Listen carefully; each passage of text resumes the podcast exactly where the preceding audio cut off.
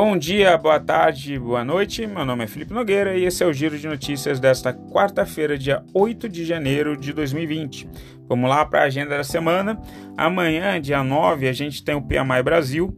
Dia 10, sexta-feira, a gente tem o IPCA, a gente vai saber como é que está indo a inflação, se o pessoal de fato tá, retomou o consumo. Tá? Dia 15 do 1 tem a assinatura da primeira fase do acordo entre Estados Unidos e China, sendo que a comitiva chinesa deve sair agora dia 13 né, da semana que vem. Dia 31 deve ter o Brexit, sendo que o parlamento do Reino Unido já iniciou as conversas uh, para assinar a lei do Brexit. Tá? Notícias do mundo. Estados Unidos. Estados Unidos, a Wall Street teve o seguinte, tá? O S&P 500 ele encerrou com uma, um decréscimo de 0,28%, o Dow Jones cedeu 0,42% e a Nasdaq ela o 0,03% apenas. Eu digo apenas porque ele fez mais um movimento de deriva, tá? Nasdaq inclusive foi segurada pelo forte avanço das empresas de chips. Só que Uh, a gente, depois do fechamento do mercado, a gente teve o ataque do Irã contra as bases americanas, tá? Contra duas bases americanas. Uh, e aí, se a gente for ver a Ásia, a Ásia despencou. Não sei se não vai abrir um gap de fuga hoje, enfim, por aqui, mas estava tudo vermelho, tá? E aí a gente teve também uma sequência de twitters, tá? Uh, e aí o pessoal com medo do que possa vir a acontecer, o pessoal realizou bastante. Os twitters foram o seguinte: às 11h30 de ontem, tá, o ministro do exterior do Irã, Zavad, é, Javad Zarif, ele disse o seguinte: o Irã tomou e concluiu medidas proporcionais em legítima defesa, de acordo com o artigo 51 da Carta das Nações Unidas, a partir da qual foram lançados ataques covardes contra nossos cidadãos e altos funcionários. Né? Não buscamos a escalada ou guerra, mas nos defenderemos de qualquer agressão, disse o Javad Zarif, uh, ministro do exterior do Irã. Já Donald Trump ele tweetou 16 minutos depois o seguinte: mísseis lançados no Irã em duas bases militares localizadas no Iraque. Avaliação das vítimas e danos ocorridos agora. Por enquanto, tudo bem. Temos de longe as forças armadas mais poderosas e bem equipadas do mundo. Farei uma declaração amanhã de manhã. É, então a gente está na expectativa aí do que deve acontecer. O Donald Trump que já tinha dito que não deixaria barato qualquer retaliação do depois que eles mataram o Soleimani, né, que é um conhecido uh, incentivador de ações terroristas aí pelo mundo, teve atentado contra judeus na Argentina, uh, ele que articula o financiamento para o Hezbollah tanto dentro do Iraque quanto do, na, na Síria, né, que ataca quase que diariamente é, os kibbutz judeus ao norte de Israel. Notícias da Ásia, China. A China a gente viu que o PMI deles desacelerou, tá? Para dezembro foi para 52,5, enquanto que novembro tinha sido 53,5. Isso é um pouco preocupante porque isso implica em importação. A China que ela precisa fazer esse acordo com os Estados Unidos, tá? E o Estado agora, com um líder mais intervencionista, tem focado muito em infraestrutura. É isso que tem puxado bastante o preço do minério de ferro da gente para cima, tá? Porque é o, não seria um PIB produzido pelas empresas chinesas, seria um PIB produzido é, pela intervenção chinesa e, e investimentos em infraestrutura que consome, obviamente, ferro. Né? Japão, o índice Nikkei fechou com uma forte queda de 1,57%. Tá? A União Europeia, é, as ações da União Europeia elas estavam caindo, é, muito em função dessa, desses twitters e agora a gente está esperando o que os Estados Unidos vai fazer, obviamente que o Trump não deve deixar barato.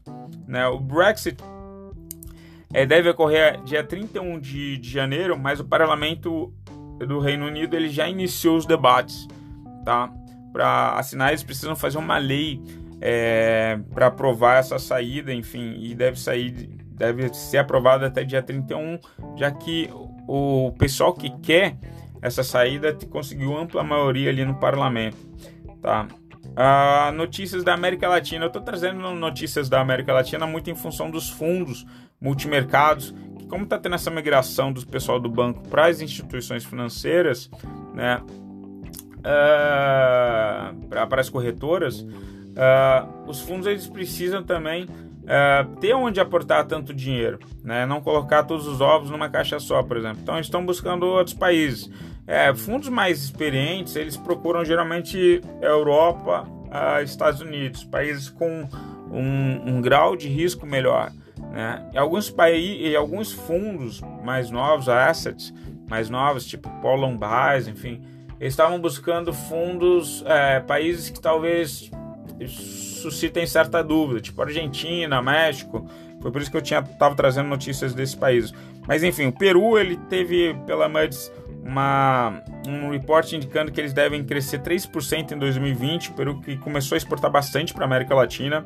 Eu fui na, na Renner esses dias, tinha vários produtos com algodão peruano, enfim, bem interessante. Venezuela, Venezuela teve o, o, a questão do Guaidó, né, que é o líder da oposição venezuelana. Ele que tentou entrar para uma votação na Assembleia Nacional ontem, venezuelana, e a polícia, que sabia que a oposição tinha a maioria, é, evitou, né, com bastante truculência. Eles foram para uma TV, para a sede de uma TV próxima e fizeram a votação, conseguiram um quórum mínimo, elegeram o Guaidó como chefe do legislativo. Venezuela que segue nessa ditadura de extrema esquerda. Né? Notícias do Brasil. PIB. O PIB, a previsão é de crescimento aí de 2,2% para 2020. A gente viu que teve um impacto significativo, um crescimento de 8,65% se comparado ao ano anterior na venda de é, veículos, tá? caminhões, ônibus. Então isso já é um indício aí de que é, de fato o nosso PIB está se recuperando, o que é importante porque a gente viu um crescimento do PIB ano passado muito em função das commodities e serviços, não na indústria. E agora a gente quer ver o PIB na indústria. Né? O IPCA, a previsão aí ah, é de ter o IPCA de 2019 ah, para 4,20. A gente vai ter o IPCA agora sexta-feira. É importante a gente ver uma retomada do consumo, tá? Então, retomando o consumo, isso gera uma pressão inflacionária que nesse momento de, de recuperação é positivo. Tá? Depois a gente vai ver que isso vai virar um problema. Mas é importante que as pessoas voltem a consumir, que o PIB suba e que o desemprego caia para uma recuperação econômica. É importante também que a gente passe a virar também uma outra questão, que a gente vire mais exportador do que produz para o mercado interno e que esse crescimento né, ele dê em função de um PIB industrial, não de um PIB simplesmente de investimento pela, pelo governo federal, né, que é um, um PIB que não tem, não é capilarizado, não tem é, muita substância. Tá? Ele depende muito mais de tributação e de endividamento do Estado. A Selic, a Selic para 2021 ela está em 6,50 ao ano, está bem alta lá para cima. É, provavelmente, em função até desse, controle da inflação, o pessoal prevendo que a inflação lá para frente vai estar alta, vai estar alta. Então, cuidado em você que está com o título pré-fixado com valor pequeno, tá? Abaixo ali de 8, 9%, por quê? Se a inflação subir e teu título for vencer lá para 2025, se em 2021 já está 6,50, é possível que é, ou grande parte da rentabilidade vai ser consumida pela inflação, ou pode ser que você perca dinheiro, tá? se a inflação superar a rentabilidade do teu título. Então cuidado com isso. Uh, DI, o DI ele caiu 8 pontos base, fechou em 5.22 o de 2022 e o de DI de 2000 a I23 fechou em 5,76 e o DI para janeiro de 2025 fechou em 6,43. Está acompanhando aí a alta da Selic lá para frente, que deve aumentar lá para frente em função de, uma possível, de um possível aumento da, da inflação com a retomada do consumo. Tá, mas a gente está falando aí de pelo menos dois, três anos, né? No mínimo, na verdade, uns, até 5, 6 anos para frente. A gente vai ter, a gente vai ter uma inflação mais, mais alto. Né? Emprego continua com a GED positivo, o último relatório de geração de 99 mil vagas, né? então PIB para cima, emprego também é para cima com desemprego para baixo, isso é bacana. Notícias do dólar, o dólar teve uma alta de 0,01%, tá? fechou a 4,064 na compra e 4,064,7 na venda. O dólar futuro teve um, um ganho de 0,14%, fechou em 4,0735. Notícias do Ibovespa. O Ibovespa ele caiu 0,26%. Tá? O Ibovespa que ele tentou uma reação no final da tarde e aí veio a notícia uh, do, dos atentados e no, na última hora ele voltou a, a cair, estocástico lento virou para baixo e no leilão socaram bastante na venda. Não sei se não vai abrir com um gap de fuga hoje. Notícias corporativas. A Petrobras, a Petrobras ela quer 1,36%, a Petro 3%, a Petro 4 perdeu 0,39%, muito em função da baixa pet do petróleo, o pessoal esperando aí o que, que vai acontecer com os Estados Unidos e Irã. Né? A CEMIG, a CEMIG fechou com uma alta de 3,66%, diante da possibilidade de dela vender a participação na Taesa, Tae 11, que é excelente pagadora de dividendos, a CEMIG que pode ser privatizada para o segundo semestre, tá? tá lá no mapa de calor, tem várias casas de análise indicando, vale ficar de olho na CEMIG, também paga bons dividendos, tem bons fundamentos. Marfrig, Marfrig valorizou 3,07%. A gente provavelmente está chegando aí próximo de um acordo né, entre China e Estados Unidos, que devem assinar agora dia 15. JBS, por exemplo, subiu 1,79. Ela que tem presença forte nos Estados Unidos, é a maior produtora de proteína no mundo tá? E ela vai se beneficiar com esse acordo, porque a China se comprometeu a comprar proteína dos Estados Unidos e a JBS com o pezinho lá vai se beneficiar disso e ainda vai ter a rentabilidade em dólar, quer dizer, bacana. Eco Rodovias e CCR, elas avançaram 2,24%, mas é interessante, porque a Controladoria Geral do Paraná, ela suspendeu as empresas temporariamente de licitações, tá? Em função de, de fraudes aí. Vale 3 subiu 0,73%. O minério que está sendo puxado muito para cima é, na China, tá, em função dessa, dessa importação do, de aço e minério de ferro, já que esse novo governo chinês ele investe muito mais em infraestrutura. É, ele está vendo que o PIB está caindo, né? A gente, como a gente viu, o PMI veio abaixo da expectativa e dezembro veio menor que novembro. Uh, e aí o Estado ele quer entrar na economia. É um perfil um pouco desse, desse novo governo chinês. E, e para investir em infraestrutura você precisa de aço, você precisa de ferro. Tá? Com gás, a Congás disparou 12,36% após o BNDES aprovar um financiamento de 2 bilhões. Tá? A Gol, cuidado com a Gol, é, cuidado com empresas aéreas, inclusive. Eu nunca vi empresas aéreas durarem mais de 20 anos, mas enfim. É, a, provavelmente vai ter uma queda, porque é o seguinte: a oferta de assentos subiu 3,1%, enquanto teve uma alta de demanda de apenas 1,1%.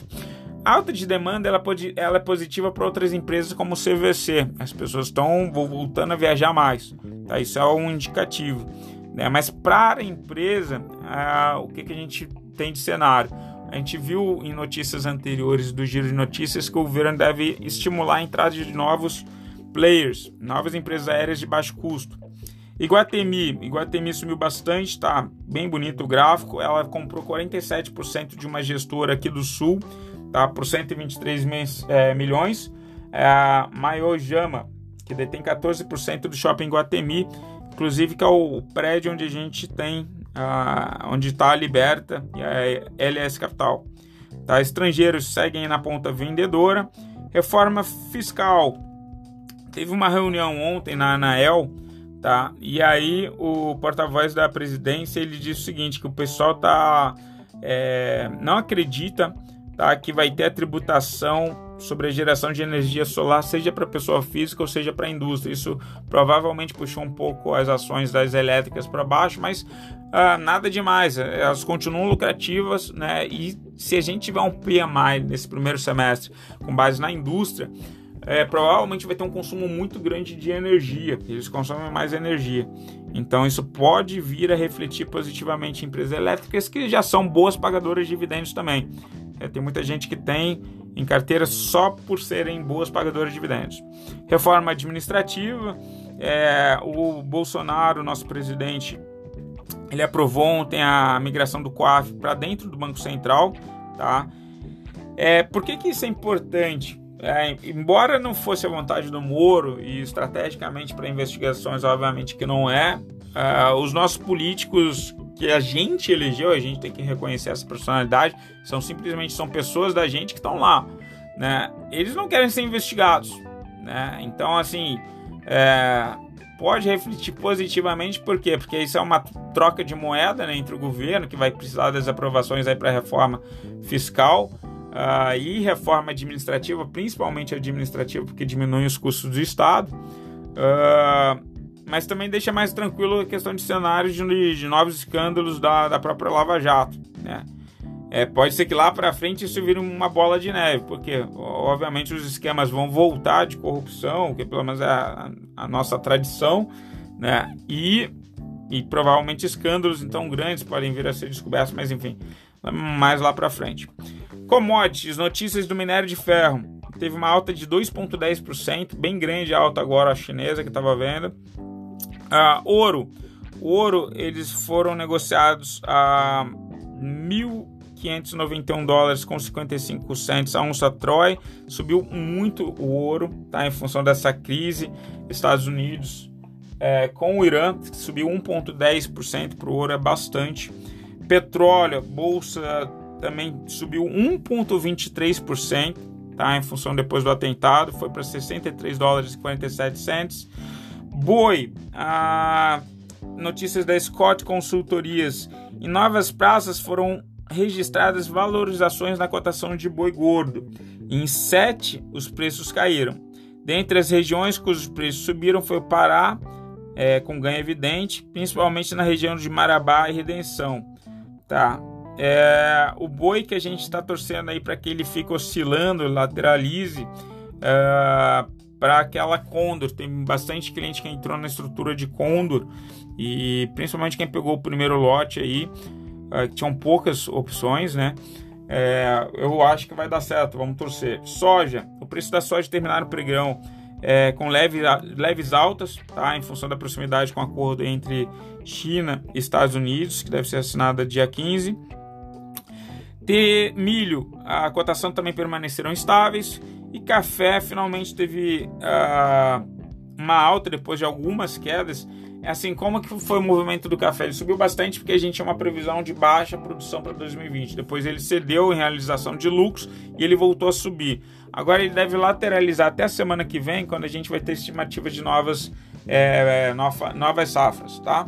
Pessoal, fico por aqui. Desejo a vocês um excelente dia, bons negócios. Entra lá no site da LS Capital, é, com você entra no site da Liberta, tá? Nosso escritório credenciado XP. Uh, boa semana, bons negócios, bons trades. Beijos, fui, tchau.